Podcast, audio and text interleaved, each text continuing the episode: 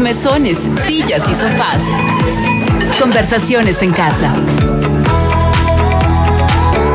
Estamos aquí en HCJB en casa. Gracias por estar junto a nosotros en este tiempo especial. También tenemos una invitada muy querida para nosotros, a quien admiramos y respetamos. Ella es Solange Bloom. Ella es directora para Enfoque a la Familia Ecuador, es consejera. También el Ministerio de Enfoque a la Familia Ecuador está brindando certificaciones en consejería, está capacitando y eso nos encanta saber porque de esa manera hay más personas impactando la vida de otros. Y con eso ministerios afines nos encanta hacer hacer equipo. Solange, primero saludarte, un abrazo, gracias por esestar con nosotros aquí en HCJB en casa. Bienvenida. Hola Verónica, un gusto escucharte y siempre compartir con ustedes. Sabes que una noticia que causó revuelo cuando se viralizó la historia de un pequeño de 12 años, Drake, que fue un niño que sufrió acoso, que sufrió bullying en su escuela, al punto que él tomó la decisión de quitarse la vida. Y este tema del suicidio como que empezó a aflorar de nuevo, que no es un tema nuevo realmente, pero que hemos visto que es un alto porcentaje de adolescentes que se les pasa por la cabeza tomar la vida por sus propias manos, por situaciones diversas. Y por eso queremos hablar de esto, queremos dar pautas, queremos dar esperanza a quienes nos, están escuchando aquí en HCJB en casa, porque en realidad es preocupante. A veces uno dice, no, mi hijo está bien, mi hijo sonríe, mi hijo no tiene problemas, pero quizás necesitamos escarbar un poco más qué está pasando en los corazones de nuestros adolescentes adolescentes, Solange. Así es, la verdad es que es un tema que, que causa tristeza y preocupación al mismo tiempo, sobre todo cuando sabemos que las cifras en el Ecuador, porque estamos hablando de un niño de Estados Unidos, pero las cifras en el Ecuador resulta que el suicidio es la primera causa de muerte en los adolescentes entre 10 y 19 años. Ahora, cabría la pregunta como de cajón, ¿por qué es que los niños, los adolescentes, los jóvenes adolescentes están tomando esta vía de escape, por usar esta expresión, tomando estas decisiones que obviamente para quienes se quedan los padres eh, son, son, son, traumas eh, a veces eh, irreparables a nivel emocional, a, nivel espiritual también y cuesta muchísimo recuperarse de una experiencia como estas. Pero ¿por qué los muchachos, por usarte presión a la vez, por qué los muchachos están tomando estas decisiones? porque recordemos que en la preadolescencia y la adolescencia tienen todo un cambio hormonal. Si todo un juego de hormonas que, que, cambian y que alteran. Si a eso nosotros le sumamos al día de hoy el tema pandemia, donde ha traído y ha aflorado una serie de emociones con los jóvenes, este, se vuelve un cóctel peligroso. ¿Por qué? Porque hay frustración en ellos, porque hay desesperanza. Y si, y si le sumamos problemas familiares o problemas como el niño que pasó este, bullying en el colegio, esas situaciones que ellos piensan que es inmanejable. Entonces, al tener, una, al tener poca educación en la gestión de sus emociones, se dejan llevar rápidamente por lo que están sintiendo y piensan que el problema que tienen no lo pueden solucionar. Entonces, a veces los padres también podemos pecar de creer que no, ya se le va a pasar, uy, es que es una rabieta de adolescente, ay, es que es la típica depresión adolescente, uh, no. Entonces, y no le ponemos atención. Sin embargo, cuando le duele la muela, uno lleva al, mm. al, al, niño al odontólogo. Te duele, ah, no, que puede ser apéndice, llevas rápidamente a hacer un examen. Pero cuando hay estos problemas de salud mental, cuando hay estos problemas emocionales, estos cambios emocionales de los jóvenes, a veces lo dejamos los pasamos desapercibidos porque pensamos que es producto de la edad. Y si bien es cierto, hay cosas que se dan en esta edad, también como padres tenemos que estar atentos para ciertas señales y poder saber cuándo tenemos que buscar una ayuda adicional. Y en ese sentido, Solange, ¿cuáles serían esas señales de manera muy práctica como padres, estar alertas? ¿Qué actitudes, qué palabras son las que nosotros como padres debemos de estar pendientes para poder pedir esa ayuda? Primero darnos cuenta eh, si nuestro hijo está padeciendo algún tipo de depresión, ¿sí? depresión crónica, entonces donde están sumergidos a lo mejor en su dormitorio, no quieren salir, este, quieren pasar todo el día durmiendo, no se quieren bañar, están, cambian muy rápidamente de humores, pasan de la tristeza al enojo, este, tienen bajos niveles de energía, les cuesta conciliar el sueño, les cuesta eh, comer sí, porque ya no se les va el apetito, tienen pérdida, tienen un desinterés en, lo que hay que hacer, porque entonces, pero sal con tus amigos, no, no quiero, pero cosas que antes les llamaban la atención, de pronto dejó de llamarles la atención.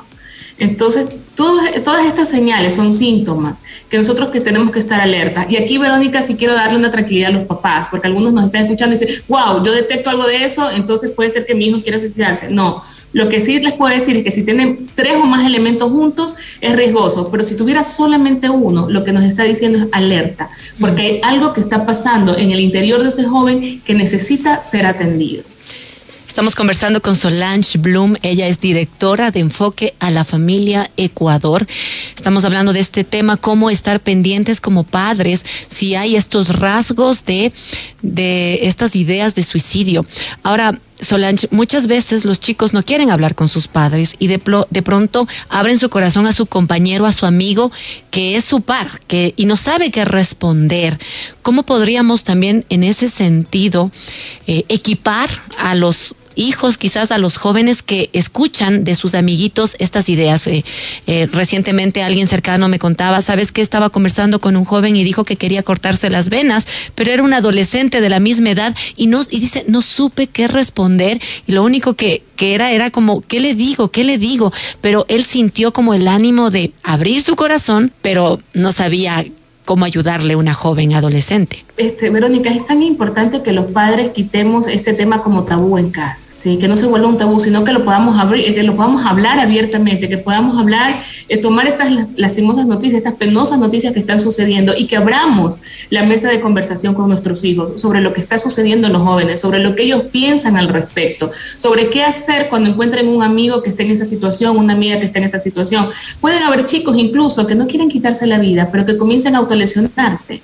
¿Sí? Entonces, y ahora lastimosamente es muy común y no te das cuenta. ¿Por qué? Porque los chicos comienzan a utilizar eh, abrigos mangas largas, este, cuellos hasta acá arriba, y tú, este, y tú, dices, pero ¿por qué no? No, es que tengo frío, y puede ser que está aquí en Guayaquil y no en Quito. Hay un calor terrible, pero el chico te dice, no, no, es que hace frío, y no te das cuenta que lo que tiene son marcas, marcas, marcas, o de pronto le dice a la mamá, ¿qué te pasó? No, me golpeé, no, me golpeé, o sea, son que uno tiene que estar alerta. Entonces, lo primero que yo diría es, por favor, comencemos a conversar de estos temas en nuestras casas. Comencemos a entender qué es lo que están pensando los chicos, porque si nosotros no lo hablamos, ellos van a entender que lo que les dice su compañero, su par, o lo que está en las redes sociales es lo correcto. Y discúlpame, pero en redes sociales encontramos hasta paso a paso cómo suicidar. Así es. Ahora, Solange, si bien el poder conversar, el poner eh, sobre la mesa estas eh, inquietudes, eh, el que haya suficiente confianza también de los chicos para conversar con sus padres, no siempre es fácil. Y a veces uno como padre puede preguntar al hijo, a la hija, y, pero ¿qué te está pasando? ¿Qué te pasa? ¿Qué te sucede? Y a veces los muchachos dicen, nada. nada. Y hay que considerar que en esa adolescencia son muy monosílabos. Ahora, ¿Cómo romper precisamente esa barrera que a veces sentimos que hay, ese escudo que permite que no nos permite cruzar para precisamente establecer esa conversación que no solamente sea un asunto de información de palabras, sino una conversación que en realidad podamos llegar al corazón de nuestros hijos. Bueno, primero decirles que a veces lo que los chicos más necesitan es un abrazo. Mm. A veces queremos entrar a, decirles mil cosas y cuando nosotros nos damos cuenta que a nuestros hijos les está pasando algo, es tan importante que podamos decirle, ven, te voy a dar un abrazo. Resulta que ese abrazo de papá, ese abrazo de mamá, transmite la seguridad que no te puede transmitir nadie más. Ese es un abrazo que te brinda algo que no te lo da nadie más en el mundo. ¿ok? Entonces es tan importante esa cercanía. Luego el que, el que tu joven sepa que estás allí para cuando necesites. O sea, cuando quieras hablar, estamos aquí. Pero no tiene por qué ser algo del joven. ¿Sí? La conversación no tenemos que centrarla en el joven. ¿Qué te está pasando a ti? A ver, tú tienes ganas de suicidarte. No, es decir, oye, esto es lo que está pasando. ¿sí? Qué riesgoso es pensar que las cosas se van a solucionar de esa manera.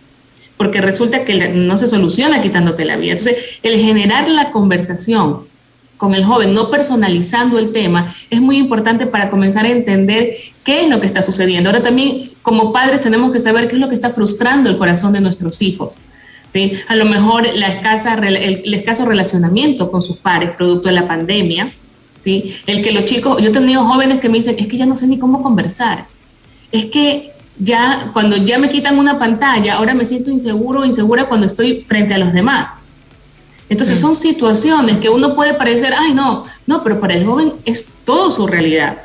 Todo un mundo. Entonces, primero, no, no, tenemos que soslayar ni minimizar aquello que el joven está sintiendo. Segundo, el poder hablar abiertamente, el crearle un círculo también de confianza, el que nosotros como padres podamos brindar otros adultos que nos ofrezcan seguridad, que sean confiables y con quien el joven o la joven pueda abrirse. Porque es verdad, Dubái, a veces no hablan con sus padres, pero sí hablan con la prima, sí hablan con la tía, sí hablan con el tío. Entonces, el poder establecer ese mecanismo, el que sepa, mira, si en algún momento no puedes hablar conmigo porque no quieres hablar conmigo, que sepas que tienes tu ángel, no sé, al tío, a la tía, que siempre vas a poder hablar, que siempre vas a poder llamar y que los chicos sepan que más allá de lo que hagan, siempre van a poder contar con nosotros.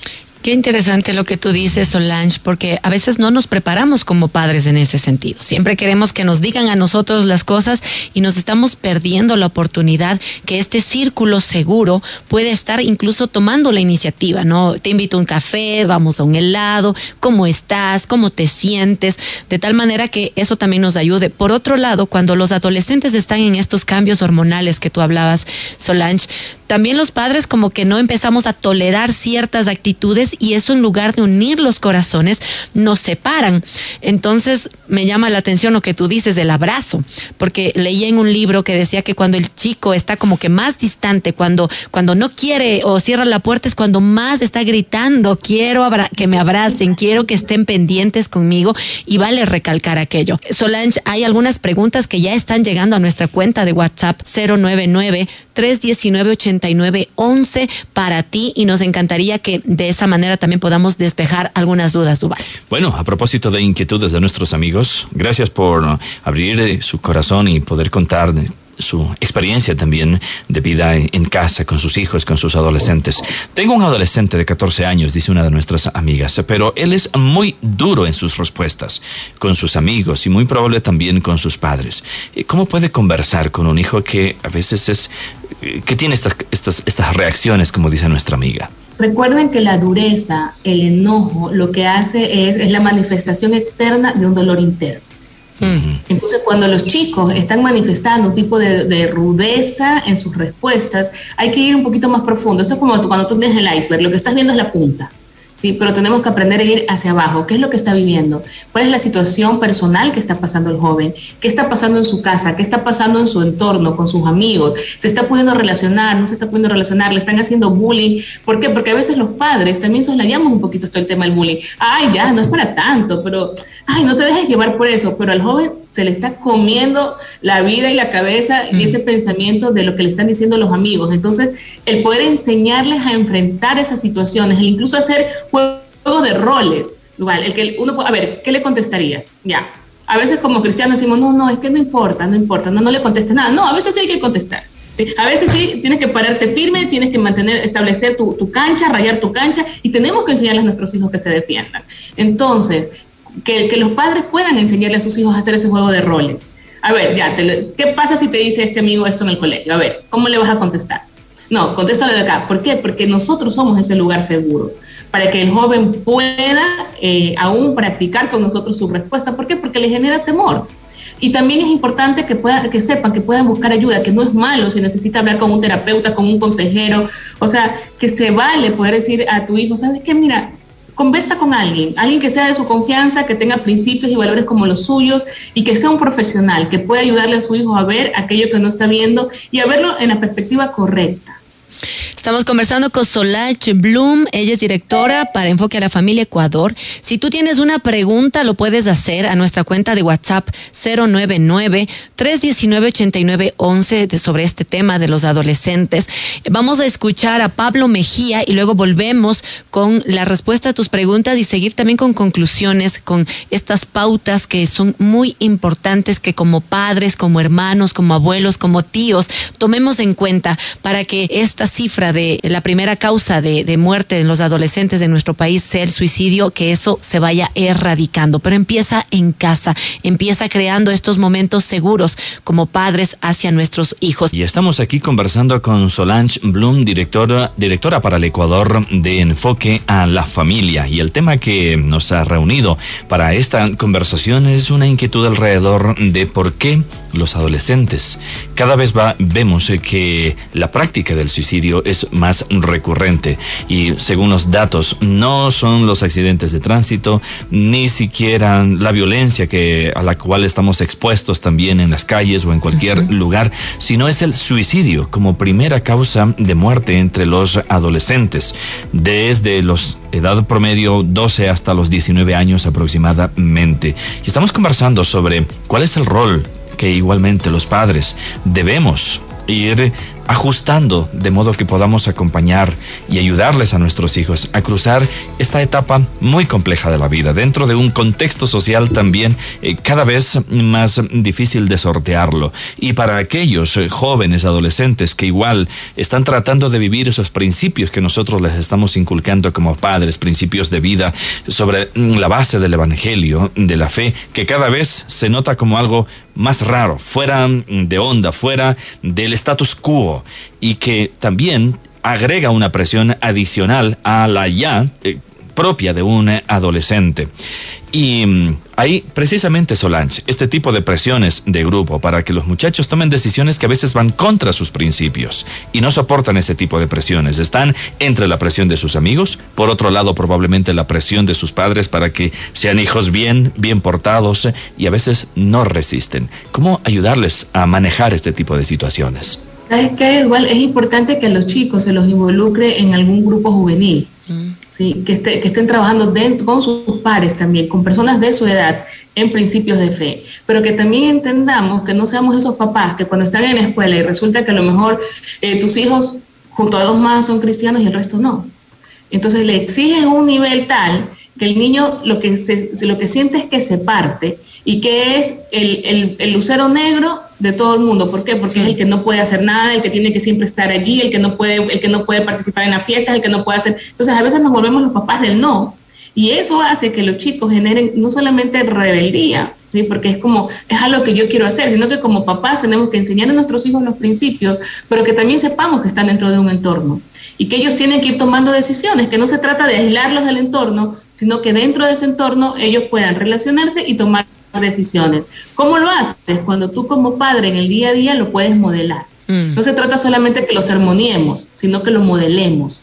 Entonces, cuando ellos ven, ah, wow, mi papá hace esto, mi mamá hace esto y le va bien, ¿sí? Y no le pasa nada, y puede disfrutar la vida, y puede ir a una reunión y no necesita alcoholizarse para estar bien. Ah, ok, entonces lo estoy viendo y lo puedo, lo puedo hacer. Mm. Pero son cosas que como papás tienen que ser consecuencia de, de, un diario vivir, como, como tan natural como respirar, y no de la imposición de que tienes que ser así y nosotros no lo modelemos. Acá hay un caso, dice, tengo una adolescente de 16 años, está deprimida, ya no encuentro qué decirle, somos extranjeros, el hecho de haber salido de su país y sumado a que ha sufrido acoso ha llevado a esta situación a mi hija, estoy desesperada y tampoco tengo los medios económicos como para buscar quizás una ayuda que, en la que yo tengo que pagar alguna cita. ¿Qué hacer en esos casos, Solange? Ok, primero de recordarles que en, en Enfoque a la Familia, si ustedes escriben un correo a info arroba pueden recibir consejería gratuita a nivel de correo electrónico. Si usted cuenta su situación, info arroba y se le atiende. Tenemos 16 profesionales este, que están dispuestos a ir atendiendo todas esas solicitudes y lo manejamos a nivel región.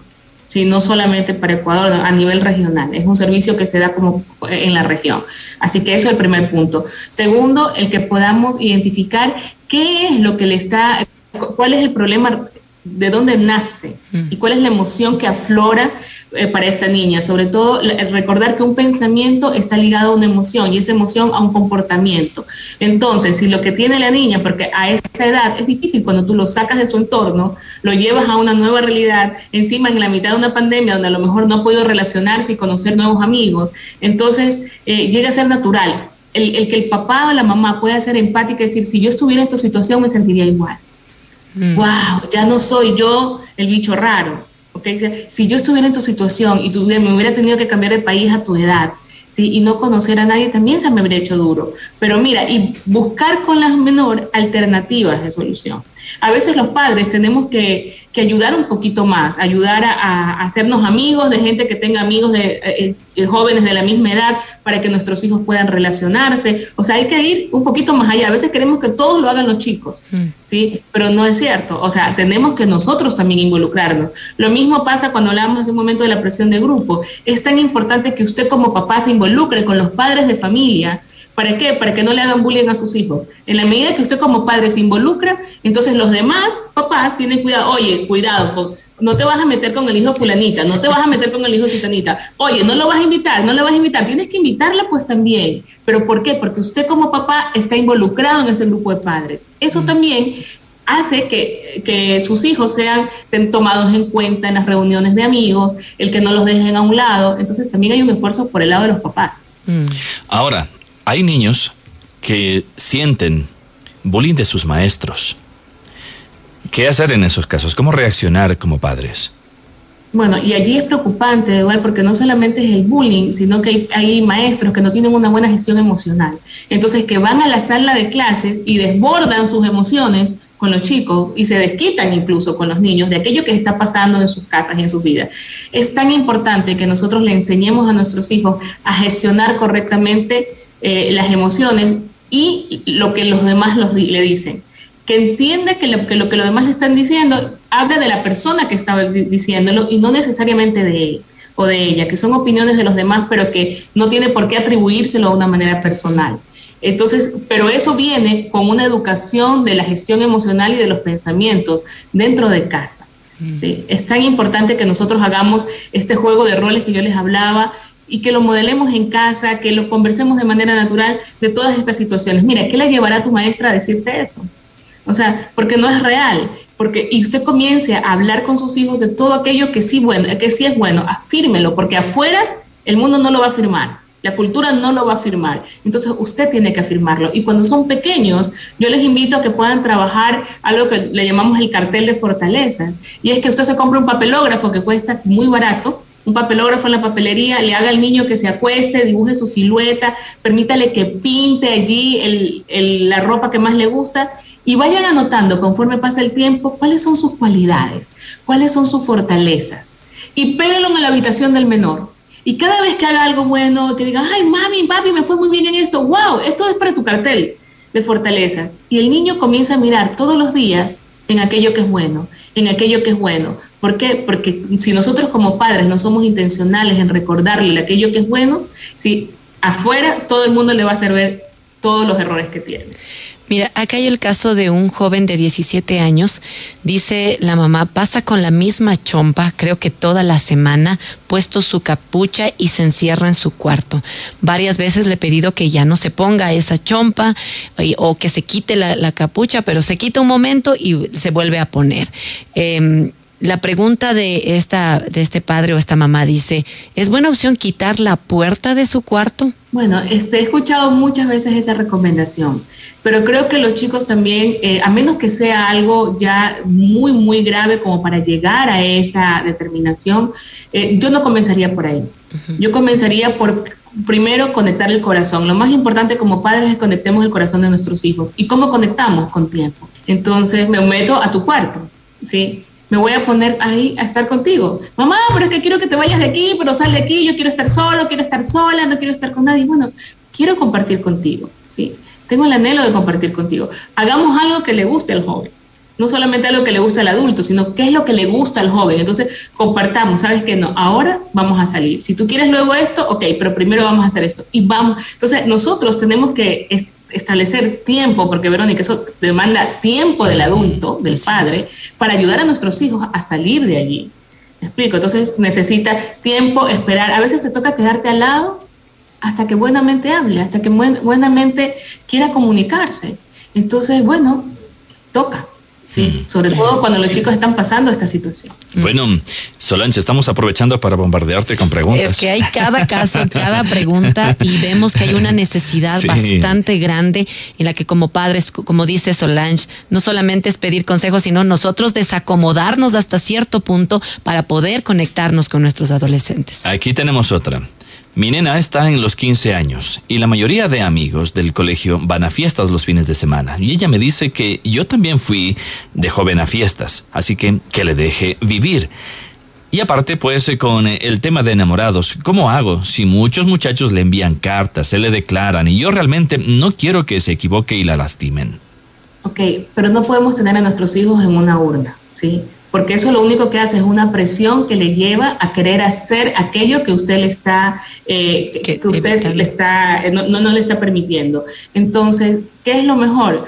Que nosotros le enseñemos a nuestros hijos a comportarse correctamente, pero que le permitamos ir. Si no se trata de que usted, ah, no, no vas a ninguna fiesta, pero tiene 15 años. Entonces, que lo único que va a provocar ahí es lo que escucho muy a menudo, chicas que se, que se van de la casa cuando los papás están dormidos que mandan a que las recoja un, Uber, que, o sea, y son situaciones de la vida real. Entonces, nosotros no provoquemos eso. Usted dígale a sus hijos, trabajen en ellos la confianza, trabajen en ellos los principios y los valores que tienen que estar. ¿Por qué? Porque no se trata de que usted los tenga guardados, ni que usted sea un llavero al lado de ellos, que camine con ellos por todas partes, sino que sus hijos puedan tomar buenas decisiones cuando usted no esté presente. Y eso usted lo va haciendo cuando va soltando de a poco. Yo sé que como padres lo que más nos cuesta es soltar a nuestros hijos, pero hay que irlo soltando de a poco. Ok, te doy permiso, esta es la hora de regreso. Te doy permiso, nada de alcohol. Te doy permiso, entonces, ¿qué es lo que pasa? El joven sabe que puede, que en la medida que se le da más libertad, también tiene más responsabilidad. Pero uno va soltando de poco, soltando de poco. Es importante que los padres conozcan quiénes son los amigos que rodean a sus hijos para eso invite a los amigos de sus hijos a su casa. Sea usted la persona que prepare el café, el té, el helado, ¿sí? que invite, a, que haga las palomitas para que vean películas. ¿Para qué? Para que usted pueda saber con quién se está relacionando sus hijos. Entonces, pero tampoco es bueno que usted le diga no a todo, porque entonces nos volvemos los papás del no. Y eso contrario a lo que nosotros pensamos, genera que el joven vaya a buscar aquello que le estamos prohibiendo. Hmm. Acá hay un caso de una hermana mayor, se casó más o menos hace un año, y nos cuenta que el trasfondo de relación de, sus padres no era bueno y eso hizo que su hermana de 19 años pues pase una situación muy difícil, está con psicólogo, em, pero hay momentos donde ella llora sin razón por horas y su hermana no sabe qué hacer, ¿no? A veces pareciera que está un poco malcriada y no sabe, no sé cómo ayudarla, dice ella, cómo reaccionar. Estamos orando, sigue con el psicólogo, pero no sé si como hermana tengo que pasar más tiempo con ella porque la veo una vez por semana nada más. Bueno, si la persona ya está recibiendo ayuda psicológica, entonces necesita compartir más tiempo, sí. Necesitas darle más tiempo a tu hermana, compartir con ella y entender cuál es ese pensamiento que viene a la mente en el momento que le genera esta tristeza profunda. Recordemos lo que dice Filipenses, ¿no? Por nada estén ansiosos, sino que sean conocidas vuestras peticiones delante de Dios con ruego, con súplicas, con acción de gracias, y la paz de Dios que sobrepasa todo entendimiento llenará Sí, llenará nuestro ser. Entonces necesitamos eh, enseñarle a los chicos también a buscar a Dios. Ahora, no solamente que nos acompañen a la iglesia los domingos, mm. sino a que Dios sea una respuesta real en la vida de ellos. Y para eso los padres jugamos un rol fundamental. Entonces, ¿cuánto tiempo invertimos para orar con ellos? Les estamos enseñando a nuestros hijos que en cualquier situación, sus ojos, lo primero que hay que hacer es elevar los ojos al cielo, eh, las oraciones que tenemos que hacer, pero no como, como una religiosidad impuesta, sino tan natural como el respirar. O sea, necesitamos de Dios para todo lo que mm. hacemos. Wow, mm. qué, lindo eso, porque eh, es fácil solo decir en palabras, pero como tú dices y, lo sigues recalcando, es vivirlo, porque ahí es cuando Dios se vuelve real. Hay otra pregunta de las tantas, Duval, que quiero, quiero compartir. dale, dale, Me permite, Duval, hacer esta pregunta, porque hay un joven de 17 años y en el grupo de sus amigos, entre comillas, le hacen bullying, pero él no cuenta a nadie, solo a su hermana. Y ella dice, me pide que no le cuente a nadie, pero al ver que venía con golpes, con, con situaciones muy complicadas, ella decide contarle a la mamá. Entonces lo llevan a terapia, pero él no habla, o sea, le llevan a psicólogos y él no habla, no habla nada, pero cuando está con su hermana, ahí sí él se abre y explica lo que está pasando y la verdad es que no sabe qué hacer, porque aunque ya tiene la ayuda, la mamá sabe, los psicólogos han, han entrado en el, en el cuadro, pero él no quiere hablar. ¿Cómo manejar esa situación? Es importante primero ubicar a un psicólogo que haga, que tenga química, por así decirlo, con nuestro hijo.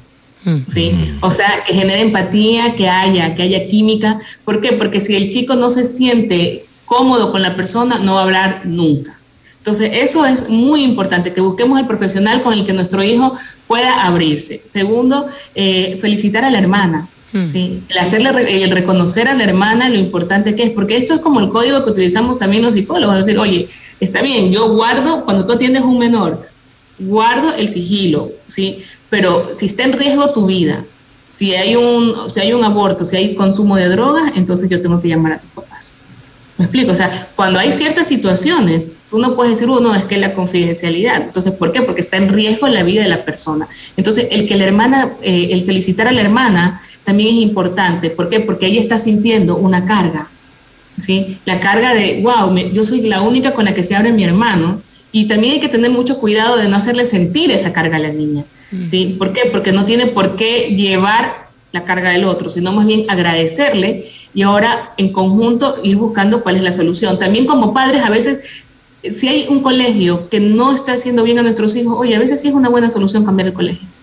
A veces como padres estamos como, no, es que aquí, aquí estudiaron todos tus hermanos, es que sí, pero todo, a los hermanos les fue diferente. A, a, él o a ella le está haciendo problemas. Entonces la salud mental de nuestros hijos es, es, principal. Entonces, si, si hay algo que el colegio no lo está pudiendo manejar, porque llega un momento que como padres tenemos que ir a hablar al colegio es decir, esto no puede pasar. Yo sé que los chicos de esa edad dicen, no, no vas a ir a hablar al colegio, cuidado. Sí, yo no quiero que hablen. Está bien, pero el colegio también, o sea, hay algo que tenemos que manejar como adultos. ¿Por qué? Porque estas situaciones, cuando se desbordan y se van de las manos, provocan lo que ha pasado con, lastimosamente con este joven. Una madre de otro chico, no tan adolescente, ya tiene 23 años, este muchacho, pero igual como toda mamá, preocupada por su hijo. Y mm, el problema es que él tiene enamoradas, pero las enamoradas es como, como cuando uno dice como papá, no pega una. en el sentido de que oh. siempre está con chicas que la manera de relacionarse mm. no es tan saludable pelean mucho, los episodios entre comillas mm, de celos de las chicas, la inseguridad de las chicas. Eh, parece que ella se preocupa y obviamente como, como mamá al ver su hijo que tiene relaciones, usemos esta expresión muy, muy, muy, muy, muy actual, tóxica, es decir, es como que él le atina a tener relaciones tóxicas. Bueno, primero decirles que los vamos a invitar entonces al taller que vamos a hacer de cómo escoger pareja inteligentemente para todos los jóvenes. Entonces, eso es importantísimo. No, eh, la verdad es que como padres, eh, conversar con nuestros hijos es vital. El que ellos puedan entender qué significa una relación tóxica. El que, el que sepan que cuando uno está en esa etapa de enamoramiento, ¿sí? Tienes que disfrutarlo, o sea, si ahí comienzan a haber conflictos, si comienzan a haber peleas, si comienzan a haber humillaciones, si te, tiran el teléfono, te dejan de hablar, entonces no es una relación sana. Pero eso eh, no es algo que tú le tengas que decir a tu hijo, ah, ya, termina con ella, porque no, es, es comenzar a indagar en el corazón. Y a ti te llena esa relación, a ti te gusta, qué es lo que estás viendo y entender qué es lo que está pasando que hace que el chico siempre busque ese mismo, ese mismo nivel de relacionamiento Ojo, cómo se están relacionando los padres, qué es lo que él vivió en la infancia. ¿Por qué? Porque muchas veces lo que uno inconscientemente va buscando es aquello que ya vivió, ¿sí? Entonces, aunque uno dice, oye, no, yo nunca quisiera a alguien como mi papá, que, que fue maltratador, por ejemplo, alguien podría decir.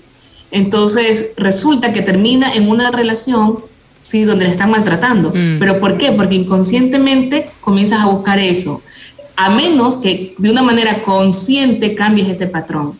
Entonces necesitas entender dónde está ese patrón de relacionamiento de tu hijo para que lo ayudes a la hora de escoger. ¿sí? Y que él pueda tener principios claros de saber qué es lo que tiene que fijarse en una persona para que realmente pueda decir, wow, si es alguien con el que yo quiero mm. estar. Wow, hay cada caso que, que yo quiero recalcar que si es que necesitas algún tipo de consejería, eh, tú estabas comentando, Solange, que pueden escribir a un correo electrónico, cómo pueden ubicar el ministerio, cómo pueden conocer más de lo que ustedes hacen para que también nuestros amigos que están contando con sus eh, situaciones particulares puedan acceder a una ayuda oportuna en ese sentido. Así es, si usted quiere consejería con alguno de nuestros profesionales, puede comunicarse al WhatsApp al 099 115 5114. Una vez más. Usted, el número. 099 115 5114. ¿sí? Puede comunicarse a través de WhatsApp y ahí tenemos profesionales que están preparados para trabajar con adolescentes, con niños, con adultos, con matrimonios.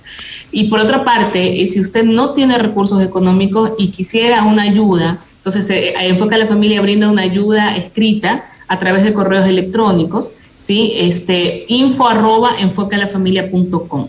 Info arroba enfoquealafamilia.com ayuda gratuita a través de este correo. Mm, si me permiten una pregunta más. Berito Solange, por favor. Es que hay algo que uno como padre, cuando tratan de compartir los principios de fe, no siempre encuentra esa respuesta en los adolescentes. Quiero decir, los hijos a veces están resentidos con Dios, se resisten a, a creer en Dios, por cualquier razón empiezan a tener conflictos con el tema de la fe cristiana. ¿Cómo ayudarles? para que también los chicos puedan refugiarse, confiar en Dios de una manera muy genuina, muy plena. No, la pregunta que debemos hacernos es cuándo los chicos comienzan a tener conflictos o no quieren saber de Dios. Normalmente cuando sienten que Dios le ha quitado a sus papás. ¿sí? ¿Por qué? Porque estaban tanto tiempo en la iglesia, tanto tiempo en el servicio, que dice, sí, qué bueno Dios, pero yo no tengo a mi papá, a mi mamá conmigo en casa porque siempre están ocupados. Dos, cuando se vive una cosa fuera de casa en la iglesia, y cerramos la puerta de casa y vivimos otra. Entonces los chicos te dicen, no, si ese es Dios, entonces yo no quiero conocer ese Dios, ni quiero tener una relación con ese Dios. Porque muchas veces decimos, nos vamos directamente a la reacción del menor y tenemos que irnos un pasito atrás. ¿Qué es lo que está provocando en el menor esa reacción? ¿Por qué? Porque yo tengo que otra vez modelar en casa el amor genuino. Y ese amor genuino es que nos amemos unos a otros, que nos perdonemos, que, que nos tratemos bien, entonces, si en el día a día nosotros como familia lo estamos modelando, entonces para el joven es fácil creer en Dios. Cuando hay situaciones adversas en casa, también tenemos que enseñarle que aún en las medias de situaciones difíciles, Dios está con nosotros, porque somos seres humanos y nos podemos equivocar, porque no, no somos infalibles ninguno de nosotros, porque no somos familias perfectas, sí podemos ser familias saludables. Entonces, a pesar de nuestros errores, Dios nos ama, Dios nos perdona, Dios nos cuida. Y los errores son nuestros, son por nuestras decisiones. Porque muchas veces los chicos, por ejemplo, se han tenido un divorcio de sus padres dicen, pero ¿dónde estaba Dios? Porque mis papás se divorciaron, ¿sí? Y eran cristianos. ¿Y dónde estaba Dios? Entonces también el hacerles entender que el ser humano es responsable por sus decisiones. Entonces que muchas veces uno deja de lado a Dios para tomar sus propias decisiones y no lo podemos hacer culpable a Dios. Entonces, en la medida que nosotros eh, vivamos de una manera tan natural nuestra espiritualidad en casa y nuestra espiritualidad se convierta en la realidad en todo lo que hacemos, en el trabajo, en la casa, eh, cuando vamos al gimnasio, entonces podrán entender los, los jóvenes que, es, que, que nuestra relación con Dios es algo real, que es una forma de vida y que es una comunicación que no se limita a los domingos dos horas, sino que está en el día a día de nuestras vidas. Entonces, de esa forma, este, los chicos pueden acercarse a Dios. No como esa mamá o ese papá que está, pero ya, hay que orar, hay que leer la Biblia, ya, tienes que ir a la iglesia. No, eso funciona quizás cuando son pequeños, pero cuando van creciendo, lo único que va generando es rebeldía en el corazón. Entonces no se trata por imposición, se trata porque ellos aprendan a decir, wow, yo necesito de Dios. Así como nosotros, que si nos alejamos decimos, no, que no puedo estar lejos, ¿por qué? Porque es que lo necesito, o sea, necesito de Dios. Entonces, lo mismo, o sea, cuando tú ya has probado lo que es estar cerca, mm. Eh, ya sabes también lo que significa estar lejos y quieres estar cerca. Ese es lo mismo sentimiento que hay que generar en nuestros hijos. Mira, con ese desafío, empezando por los papás, que podamos tener esta esperanza y que nuestros adolescentes puedan encontrar a Dios como la respuesta a, a sus necesidades, a sus dificultades, pero porque han visto también eso en casa. Muchísimas gracias, Solange. Siempre es lindo conversar contigo y, y gracias por tu tiempo, porque en medio de, de tus ajetreos, la agenda, pues la separaste también para poder dar esta consejería. Recuerda, tú puedes enviar al WhatsApp 099 11 55 114 para poder tener una cita o también info arroba enfoque a la familia.com para que también puedas eh, allí eh, contar tu situación. Si tú les buscas en redes sociales como Enfoque a la Familia Ecuador, vas a tener muchos recursos también en Instagram que son muy útiles, incluso también hay lives en Instagram para, para para que tú puedas aprender muchísimo de cómo sobrellevar la vida en familia. Solange, te mandamos un abrazo a la distancia, ya la perla del Pacífico. Que tengas un lindísimo día, una bendecida semana. Gracias, gracias Verónica, gracias Dubán. Un abrazo. Chao, chao.